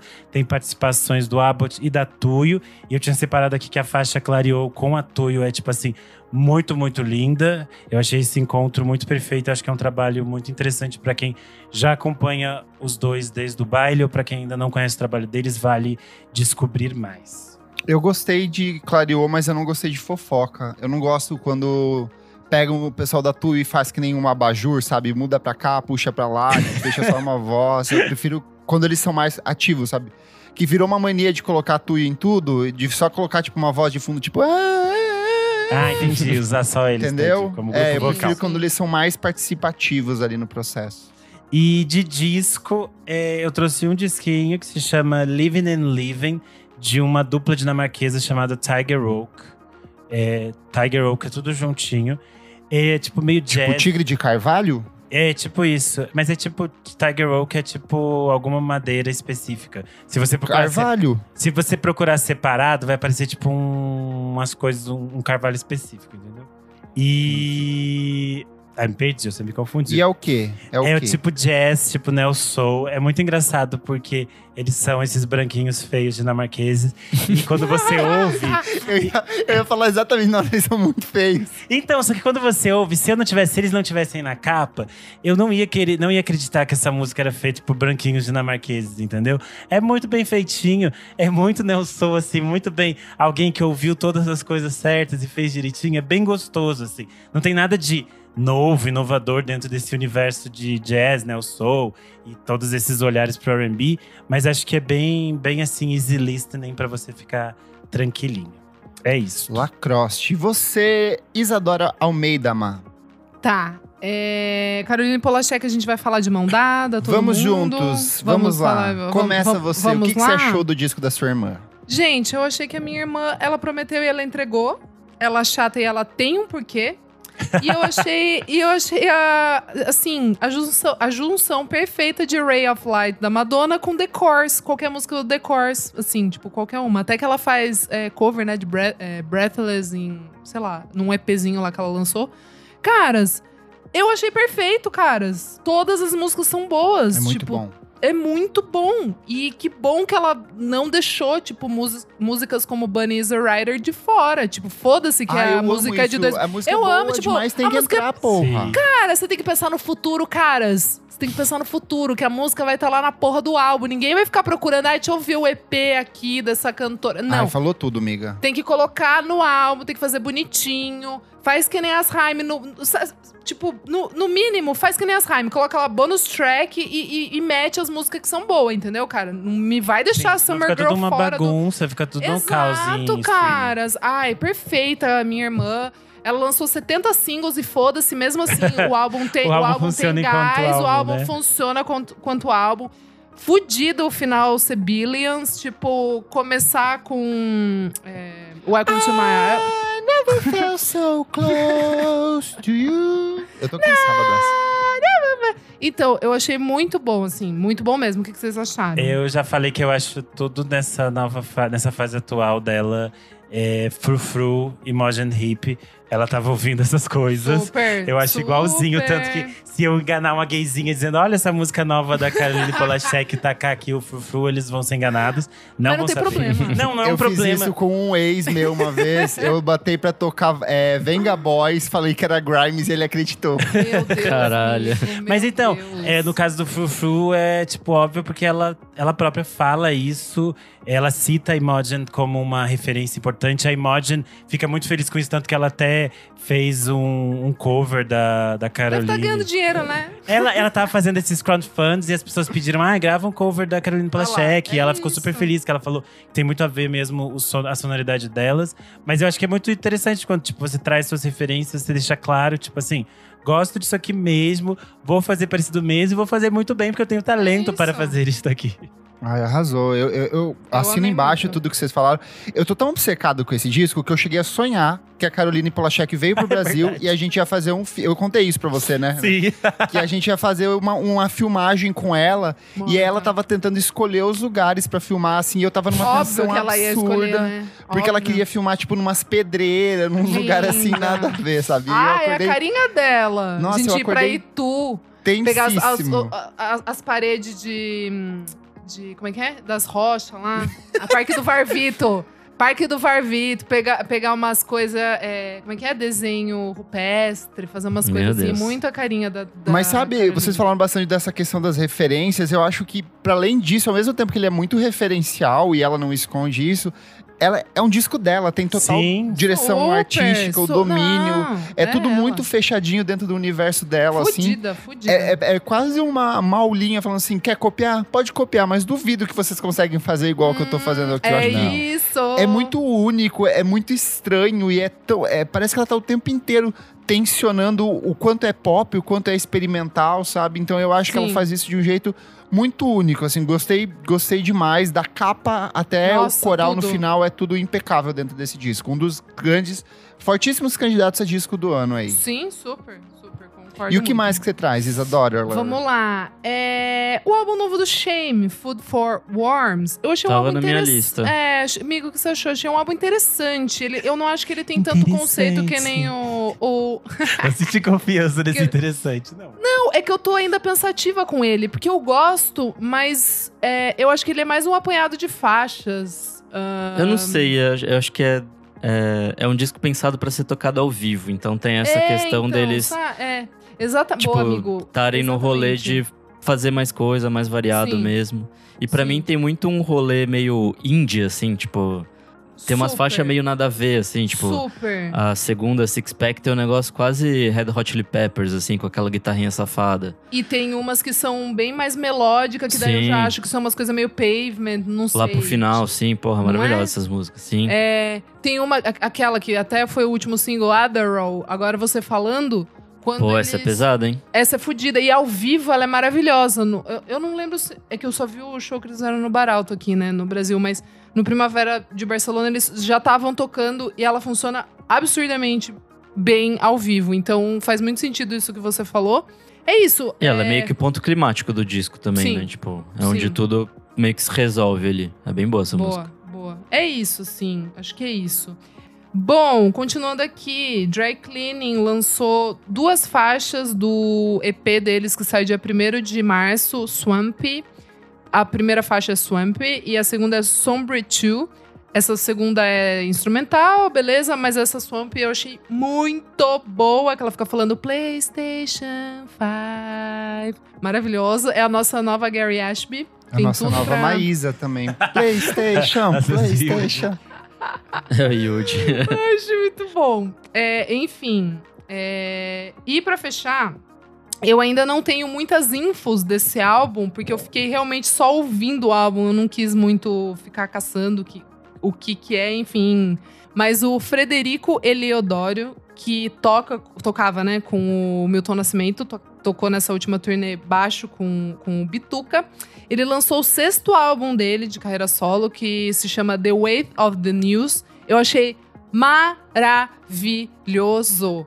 Vai estar com certeza na minha lista de melhores álbuns do ano, no final do ano. Eu quero muito gravar um por trás do disco com ele. É, tem, tem, tipo, todas as faixas têm participação. Tem muito de jazz, loucurinhas. Tem muito de Guilherme Arantes, de Ivan Lins. Muito de, sei lá, Clube da Esquina também, claro. Mas tem um pouco dessa. Cara, dessa nostalgia mesmo, assim, de, de tipo, sei lá, hitmaker. É isso, cara, Guilherme Arantes, assim, sabe? Aquela, aquela emoção pop, bem brasileira, assim. E eu achei maravilhoso esse álbum. Eu tô, tipo, ouvindo todo dia, duas vezes, assim. E até agora nenhum álbum tinha me. me Finalmente voltou isso. a ouvir música, Fina- né? Finalmente, exatamente. Finalmente voltei a ouvir música.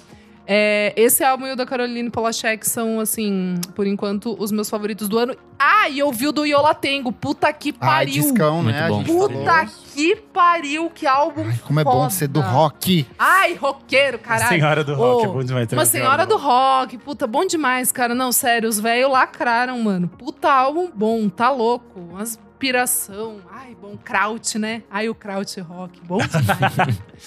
Ai, eu amei, gente, é isso. Então, mil dicas aí pra você. E você, Nick Silvolo? Bom, tenho algumas diquinhas. A primeira é uma banda que eu conheci há pouquíssimo tempo, que chama Rose Rose. É uma dupla metade londrina, metade parisiense. Eles fazem um sonzinho meio, tipo, funk, soul, os anos 70 e 80, assim, meio disco. Me lembra muito o Jungle. É, se vocês gostam de Jungle, vale a Então pena. não vou gostar. Eles lançaram essa semana um- uma faixa que chama Sky Queen. É bem, bem boa. É, minha segunda dica é a, a Naima Bock, que a gente já falou aqui bastante ano passado. Musicista fudida. É, esse é o primeiro single depois que ela lançou o Giant Palm no, no ano passado. A música chama Lines e é tipo, sei lá, um folk country meio clássico, assim, meio épico, assim. É bem, bem bonita essa música. E também vai acompanhando de um clipe. E minha última dica é, é um disquinho de uma mina chamada Yuska. É uma mina norueguesa que tem um projeto meio dream pop, meio R&Bzinho assim e tal. É bem bom, é bem etéreo em alguns momentos. O disco dela chama Suddenly My Mind is Blank. E puta, é, é bem gostoso assim. Eu recomendo muito a sétima faixa desse disco que chama Fragrance. Se você não ouviu o disco todo, pelo menos ouve essa faixa que é bem, bem gostosa. E é isso. Vou seguir pela Noruega aqui, porque a Suzanne Sandorf, que é uma musicista muito foda, anunciou o disco novo, chama Blomi. E ela lançou de cara duas músicas, Aliosa e essa que eu não sei pronunciar, porque está, num, está em línguas norueguesas aqui. O disco saiu no dia 28 do 4 pelo Bella Union e pela Warner. E é um, ela é uma puta musicista muito foda, recomendo muito o trabalho dela. Suzanne Sandford. Quem também lançou música nova foi MC Tá com Mahal Pita, uma parceria chamada Nossa, Coisas. Bonitas. Primeira música dela inédita, depois do trabalho de releituras com Alcione, que Renan e eu entrevistamos ela. E os queridíssimos do Wednesday, que eu já havia recomendado há poucas semanas, lançaram mais uma ótima música, se chama Beth County. Ela é Que parte do loucura! Red Soul God, que sai no dia 7 do 4 e tem tudo pra ser um dos grandes discos do primeiro Que semestre aí. loucura. Muito, muito boa. Um Todo rock mundo meio falando. É, todo mundo falando. country, cara. meio garage, loucura. assim, tipo uma mistura muito Por interessante. que será que pegou? Eu fiquei pensando. Enfim. Cara, tá, tá- tá tudo muito bom, assim, que eles estão lançando até agora. As três músicas gostei de todas. Dos discos, Model Actress, que é uma banda nova-iorquina de noise, math, indie, lançou o primeiro álbum de estúdio dele, Dog's Body. Se você gosta de Black Midi, se você gosta de Nine Inch Nails, se você gosta do Liars, que é aquela banda nova-iorquina dos anos 2000, Nossa! Vai de saudade. cabeça que esse disco aqui é muito bom. É a cara do Dota. Eu imagino que ele já deve ter ouvido, então. É, é- é- O Nick também vai, tenho certeza Dota que vai Core. Eu gostar. tentei ouvir hoje de Não tarde. gostou? Eu, assim, não me pegou de primeira, então tem que dar uma forçadinha, mas. Então vai te pegar por trás quando você estiver desprevenido, tenho certeza. Outro grande lançamento, US Girls, a nossa branca maluca canadense. Bom demais, meu Deus. Lançou um demais, disco novo que se cara. chama Bless This Mess. É uma reflexão sobre o período pandêmico e a gravidez dela. Ela ficou grávida de gêmeos e ela trouxe muitas dessas reflexões para dentro do disco. Uma das faixas se chama Pump e é de pump de, do, daquelas bombinhas de sucção de leite. E ela usa a bombinha de sucção de leite como base para fazer o sample da como sempre para fazer a base da música. É uma doideira, ele é um disco altamente satírico, ela é muito irônica no processo de composição, mas tem muito sentimento impregnado ali também, então vale bastante a pena. E por último, o Gorillaz com Cracker Cara, Island. não ouvi ainda. Eu acho que é o aí? melhor disco deles desde o Plastic Beach. Ô, assim. louco! Primeiro que o Damon Albarn falou assim, não vou mais meter um milhão de músicas dentro do disco, Tá são só certo. 10 faixas. Ai, perfeito. Ele é um disco que tem esse conceito de. Ele faz de novo essa coisa de explorar uma ilha, né? No Plastic Beach ele faz é, esse cercado para explorar as questões ambientais. E nesse ele explora as questões sobre consumo excessivo de drogas, essas tendências f- pré- pré-fabricadas, sabe? Esses novos cultos que as pessoas vão tendo sobre as coisas. Então ele vai meio que tendo essas reflexões em cima disso. E, e principalmente ele discute a questão da fama, de como as pessoas. A gente tá vivendo numa sociedade cada vez mais é, fútil, mais banal, mais fragilizada, onde as pessoas fazem de tudo para conseguir o sucesso. Tem várias participações especiais e saiu hoje uma um- a edição deluxe com participação do MC Bin Laden em uma das músicas. E aí o mais legal é ver os gringos perguntando por que diabos uma pessoa se chama MC, MC Bin Laden, assim. Laden, pode crer. Então é maravilhosa essa reação que tá rolando lá fora. Bom, pelo menos o- os americanos não devem gostar muito, mas os ingleses até devem tirar um sarro. Ele sofreu pra conseguir o visto nos Estados Unidos, se eu não me Super. engano. Ele não né? conseguiu, Teve eu acho, duas não vezes que ele foi meio É. barrado, não queriam deixar ele entrar, Sim. alguma coisa É. assim. Que ele é, ele é agenciado por um selo gringo e rolou isso, assim. Enfim, um bom disco, um bom disco, várias músicas Vou boas. A música com o Tame Impala é É, ah, é, interessantíssima. é, é, a é música melhor- é com melhor. o Thundercat, é- que é a música homônima de abertura também é muito boa. Ah, os a singles, música com né? a Stevie Nicks é muito boa. Que, Eu que vi era- muita gente falando dela. Eu não a ainda, única que desculpa. eu não gostei foi a música com o Bad Bunny. Eu achei que foi assim, a gravadora falou, precisamos É, ter esse cara é, aqui dentro. E, e ela é a música que mais distou, assim. Mas fora isso, é um baita disco, um disco muito gostoso de se ouvir.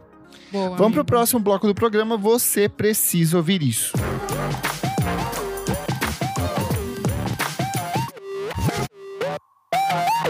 Vamos lá, então. Começando o nosso terceiro e último bloco, você precisa ouvir isso. Nick, o que, que é esse bloco? Nesse bloco a gente dá coisas de coisas recentes ou não, que podem ou não ser relacionadas ao mundo da música. Da coisa Ou seja, coisas, qualquer coisa. Qualquer coisa, fala aí.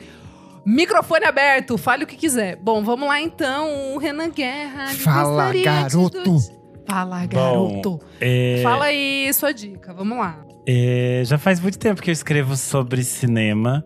Lindo. muitos eu amo. anos. E é tipo, curiosamente, por mais, eu, por mais que eu seja muito mais relacionado com música e trabalhe aqui com vocês e tenha muitas coisas sobre música, cinema é realmente a área que eu entendo tecnicamente, que tipo assim, eu estudei e pesquisei isso. É realmente a área que, que é o meu trabalho é, teórico, assim, que eu entendo as coisas, é, todas as, as teorias, essas coisas todas. E eu escrevo há muitos anos sobre cinema no Screenel, eu frequento cabines, faço todas essas coisas. E nas últimas semanas eu tive experiências que basica- basicamente me validaram quanto crítico. Um, apareceu Hum. tipo aquele textinho, tipo assim, texto de fulano de tal, escrevendo tal coisa, numa, numa divulgação de filme, que era do Regra 34, ao mesmo tempo em que eu estou há cinco dias com pessoas mandando eu me matar porque eu falei mal do filme A Baleia. E aí, foi, é uma experiência engraçada, porque eu tinha, eu tinha tweetado sobre o filme com o texto do Screenel e silenciei. E deixei lá, porque eu vi que tava virando uma bola de neve horrível. Aí hoje o Marcelo mandou e-mail, tipo assim: ah, o texto saiu muito da bolha. E esses dias são complicados, as pessoas xingam coisas, não sei o quê. Se vocês entrarem lá no Screenel, vocês vão ver as pessoas me xingando das maiores atrocidades, dizendo que eu sou burra, que eu sou imunda, que eu sou podre, que eu jamais Ai, deveria gente. falar Não mentiram, né? Só Também não. Enfim, mas é muito engraçado essa relação que as pessoas têm. No caso dessas, obviamente, tem um pouco de muito de incel, porque é, o texto tocava em tópicos que é o quanto eu achei o filme preconceituoso e as pessoas ficam incomodadas, dizendo: ah, a geração de vocês não sabe lidar com as coisas, porque vocês querem tudo, pipipopó. Enfim, essas coisas que a gente sabe, então tem um monte de incel no meio. Mas tem muito essa discussão sobre o que é a crítica de cinema, qual a importância dela, para que ela serve. E eu acredito muito na crítica como uma forma de olhar para o filme e analisar ele no nosso espaço-tempo. E eu acho, para trazer aqui como dica para vocês, eu trouxe o filme Crítico, que é o primeiro longa-metragem do Kleber Mendonça Filho. Ele está disponível no Vimeo. É, o Kleber Mendonça, para quem não sabe, antes de ser diretor, ele era jornalista e crítico de cinema, então ele cobria muitos festivais de cinema pelo mundo. Nesse primeiro documentário, que é de 2008, ele aproveitou essas viagens que ele fazia em festivais, em coberturas, ele entrevistou muita gente, é muita gente mesmo, tipo assim, Cláudio Assis, Andrusha Waddington, Carlos Saura, Nelson Pereira dos Santos, Eduardo Coutinho, Hector Babenco, eh, Beto Brant, Costa Grava, Gus Van Sant, Richard Linklater, Jafar Panahi. É tipo assim, um é uma quantidade gigantesca de pessoas, entre cineastas e críticos de cinema do mundo todo. E essas pessoas discutem qual a relação delas com a crítica, como pensar o cinema, qual a importância de se pensar as coisas que a gente assiste. E eu acho que é um documentário muito interessante para pensar nesses olhares sobre por que, que a gente continua escrevendo sobre cinema e pensando sobre cinema. E aí vale, nesse caso aqui, a discussão é cinema, mas acho que esse filme vale para as outras, outras perspectivas que a gente tem, como discutir música ou discutir outras artes. Enfim. Você essa a também pode ouvir o podcast VFSM número 58. Para que serve a crítica com participação do Pedro Antunes? Aí, ó, Fez até o publi, né? Serviço.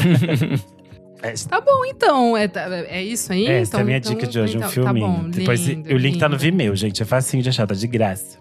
Boa, boa. Nicks. Bom, eu tenho uma dica que, na verdade, é, é requentar uma dica que eu já dei em algum momento do passado. Que é a nova Quando acaba a temporada dica, do... a gente requenta a dica e faz a dica. Você não percebe que é uma nova dica, mas ela é a mesma dica. Não, né, é uma continuação de dica, que é a segunda temporada de Slow Horses. Que é uma série que eu falei lá, acho que no ano passado, Nossa, eu não talvez. lembro, amigo. É, pra você que também você. não lembra, Ah lá, é, é basicamente, tipo, gente do, do MI5, né? Que é aquela agência Uhum. de espionagem é, inglesa, só que é a galera que meio fucker up, assim, tipo, que mandou já mal e gostei. tal. Então é galera que é mandado pra um. Tipo, uma segunda divisão da, do negócio. É a cara da Isa essa série. É, já. Não, Eu tô inventando Já? aqui, nem sei no que não, amigo, óbvio que é ingleses. Ingleses. MI5, MI5, gente louquinha da cabeça. Ai, Tem Gary Oldman. tudo! E aí, enfim, acabou a primeira temporada, né? Obviamente, começaram a segunda. É, é um pouquinho anti, anti-Rússia, assim? Talvez. Mas, Mas tudo que a ele- gente consome é, né? é, então. É, mas ele lida com, com coisas ali da, da Guerra Fria e tal. É bem, bem divertido, assim. E, puta, é isso, assim. É uma boa série, já tá confirmada a terceira e quarta temporada. Então é uma série que você vai ver. Tem seis episódiozinhos, curtinho. Deve ter, tipo, uns 40 minutos cada. Divertidaço. E vai nessa. E é isso. Muito bom. Kleber Fati, o que, que você traz? Eu trago uma dica de uma coletânea. Eu não sei se vocês conhecem essa banda, se chama The Strokes. Eles lançaram Uma coletânea chamada The! Singles. E aí, assim, quando a gente é adolescente, a gente ouve as coisas, a gente gosta. E como é bom a gente voltar depois de adulto, dar o play e falar assim: caralho, era bom mesmo, continua bom. Eu me diverti ouvindo essa Ai, coletânea no Maria. último final de semana. Eu ouvi assim umas três vezes seguidas, Hawaii, sem parar. Tinha algumas que eu, se eu ouvi, eu não lembro, mas eu sinto que eu ouvi pela primeira vez uns B-sides ali que eu acho que eu tinha deixado passar. Mas, cara, como era bom, assim, Bom, a, se- bom. a sequência ali, ó, The Modern Age, Last Night, Hard to Explain. Cara, eu comecei a ouvir e Para, veio tanta chorar, recordação de adolescência. E aí, assim, eu nunca falo de Strokes, porque a Isa tá sempre falando aquilo, a gente não precisa ficar se repetindo, mas, putz, é uma banda que é tão importante pra mim, que foi tão importante. Tenho vários momentos de amizades embaladas ao som de Strokes, assim, e eu fiquei muito feliz ouvindo essa coletânea. Quem é apoiador do podcast e quiser me dar a edição física dos vinis, dos Eu disquinhos, também. eu e a Isa aceitamos, de bom coração, pode dar. Eu acho que meu aniversário tá chegando, seria um puta presente. Vou fingir que não, nem estava prevendo isso. Mas, nossa, muito bom. The, The Strokes, The Singles, volume 1. Começa com The Modern, Modern Age, termina com Mercy Mercy Me, que eu sei que a Isa para. adora. Eu amo esse cover. Bom demais, bom demais. Ai, gente. ah, e eu tô ai, assistindo tudo. também o Last of Us. Assisti o primeiro episódio e gostei. Em breve falaremos mais aí. Quando che- chegar no terceiro, a gente conversa. É, imagino. Eu ainda não embarquei. E você, minha amiga Izzy, adora Casablancas.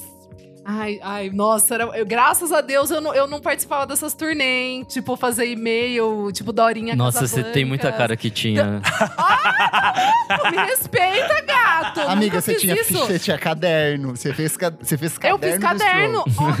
Eu fiz caderno, eu era conceitual. É, exatamente, meu caderno era conceitual. Ficar pegando aquelas fotos de mulher gostosa ou no stress. Eu não, eu fiz a capa com eles gatíssimos. Enfim, dito isso, gente, eu tô completamente obcecada por mamãe Pamela Anderson. Cara, o documentário dela no Ainda não vi o Netflix. documentário dela. Pamela, a Love Story. Renan, guerra. Puta que pariu. Que mulher absurda! Que mulher maravilhosa! Cara, ela faz documentário inteiro, sem maquiagem, tranquilona, no sofá.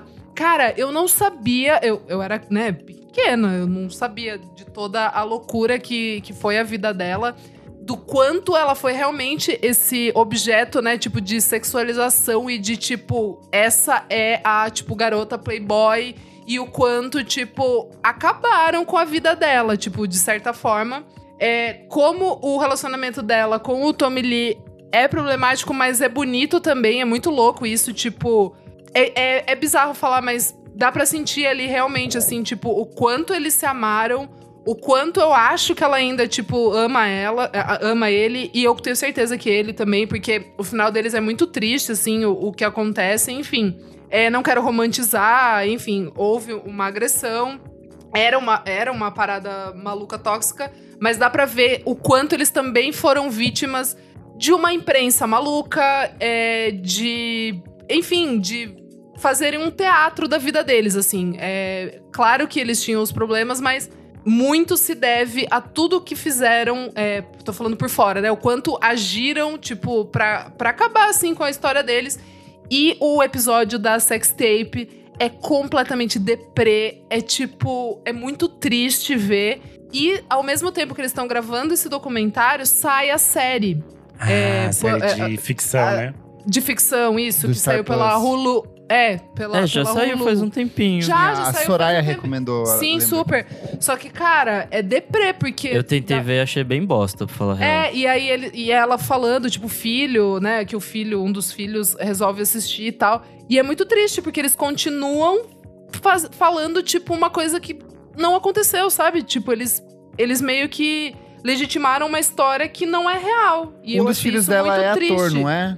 Eu não sei se ele é ator, amigo, mas eu entendi ali que ele, que ele tá, tipo, no, no filme, assim, ele é. É que viralizou ele esses é dias um. produtor, acho, é, talvez, do é, filme, alguma alguma coisa assim. Viralizou no TikTok um vídeo dele elogiando ela, falando assim o quanto ela era uma mulher foda. Mulher quanto- foda. é, não, é muito legal. bonito, cara. Bem bonito. E tem outras assim. pessoas que estavam envolvidas na história que também estavam Tá entrando chorando, com Renan? processos. Não, menino. Em processos contra essa série de ficção, e daí rendeu essas discussões de até que ponto a gente pode tratar essas histórias, né, que são de pessoas reais, com essa falta de Exato. cuidado, todas essas coisas. Exato. Exatamente. E sem pedir permissão nenhuma. E, cara, o final, tipo, eu não vou falar, mas eu achei tão legal, achei tão bonito. É, eu não sabia o, o que ela tava fazendo ultimamente. Eu achei tão bonito, cara. Ah, eu amei. Eu tô, tipo Vou colocar assim, aqui na lista fanzoca, fanzoca da Mami Pamela. É isso. Comentários referentes às últimas edições do nosso podcast. A gente está reorganizando o tempo e espaço aqui. Vai lá, Renan, puxa as do edição do, de Marchinhas Carnavalescas. A edição de número 235 rendeu muitas polêmicas, a louca. É, e aí tem o pessoal, fala- algumas pessoas comentaram sobre é, se tocava-se ou não marchinha. A gente discutiu bastante isso no Twitter. Algumas pessoas até apareceram falando sobre essa questão. E aí apareceu aqui o Amigos da Onça Bloco. Eles falam que são bloco de Vitória no Espírito Santo e lançam marchinhas novas todo ano. Então quem quiser acompanhar, seguir eles lá. O Kleber Fax está aqui zoando que a pipa do Nick não sobe mais, porque ele não estava presente neste, neste eh, episódio. Mas não temos comentários desse episódio, não, gente. Tá ótimo. Eu também comentei no Twitter, eu falei, olha a cabeleira do Renan, será que ele é?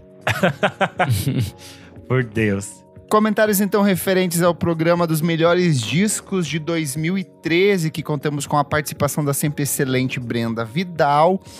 O Olho Ouvido falou, a Brenda falou do show do Devenda Banharte que teve no Brasil em 2013, mas vocês esqueceram de mencionar o Mala, álbum que ele lançou esse ano. Para mim, é um dos melhores dele, um dos meus favoritos de 2013. Sim, esquecemos, infelizmente também esquecemos outra coisa, que é o Churches, com The Mother of... Nossa, sim. A gente esqueceu o primeiro disco do Churches. O único bom. Não, o segundo também é bom, nem vem. Eu Burn. não gosto, é. Vou te arrebentar. Essa é a minha opinião. Vai me dar um tiro porque eu dei a minha Vou. opinião. Esse podcast é pra Vou. eu dar a minha opinião. Cinéfila, cinéfila escrota. Não gosto Vou do passar teus Church, não vou gosto, não gosto, não gosto do. Church, não gosto. Comentário da Raíssa Galvi. Amei essa edição. 2013 tem muita coisa emblemática, tipo a estreia da Lorde, já desejando o episódio de 2012. E aí eu respondi, já rolou, saiu ano passado, então é só procurar ele na sua timeline. Vitória Antunes falou: Batuque Freak só tem hits mesmo. E aí tem um último recado aqui, que é da P. Lomage, que ela falou. Alguém avisa pro Kleber que o churrasco é menor de idade. Eu não sabia, gente. me. É tipo a Bela velha, é velha e velhinha. o, meu, o, meu amor pelo é churrasco menor. é menor de idade. Ela tá tem falando. 17 anos. O meu amor pelo churrasco não é sexual, é, é outra coisa. Eu vejo ele É como uma figura transcendental. paterna. É. Eu vejo com uma figura. com um filho. Que nos É um ensina sobre o futuro. Ele é Bela e Belinha. Eu sou arroba KleberFac no Twitter e no Instagram, dicas diárias de música todos os dias. E você também pode ouvir as nossas edições bônus toda segunda-feira. Tem um podcast extra na sua plataforma de streaming favorita. Essa semana, Nick Silva e eu conversamos com a Tori sobre o maravilhoso The César, uma das grandes Tudo. estreias deste ano. Eu sou arroba Almeida Dora no Instagram, Almeida Dora underline no Twitter. E é isso. Eu sou underline Renan Guerra no Instagram e no Twitter. E lá no Screenel, além de você me ver sendo xingado por incels, você também pode conferir a entrevista que eu fiz com a Lué de Luna. É isso. Nossa, parecia uma pata a risada da Isa agora. Não aguento. Eu sou arroba Nick Silva no Twitter, Nick Silva no Instagram. E é isso aí. Não esquece de seguir a gente nas nossas redes sociais, arroba podcast VFSM em tudo. Segue a gente na sua plataforma de streaming favorita. Se puder, faça uma avaliação, dê umas cinco estrelas ali. E se puder, seja como os nossos magníficos apoiadores que vão me dar esse box Apanhadores. de singles. Eu falei apanhadores. Eu Os nossos apanhador. apanhadores. Apanhadores do campo de centeio. Exatamente, que vão me dar esse box de singles do Strokes. Hoje estão aqui, ó, Matheus Ernst, Gabriela Ramos, Tuane Malman, Beatruzes, Pedro Carvalho, Miriam Marinho, neta de quem? De Roberto Marinho, está aqui hoje pela primeira vez. Fabrício Neri, o Guilherme Murozaki, eu acho que é a primeira vez dele aqui também, Valmor Viana, Lucas Ascensão e Roberto de Souza. Muito obrigado por apoiar a gente e por me dar essa coletânea especialíssima Ah, de obrigada, singles dos gente. Lindos. Até parece. É isso. Compartilhe também, se você gostou, gente. Compartilha pra gente ficar muito compartilhada. Exato. É isso. Até a próxima edição. Tchau, tchau. Tchau. Tchau.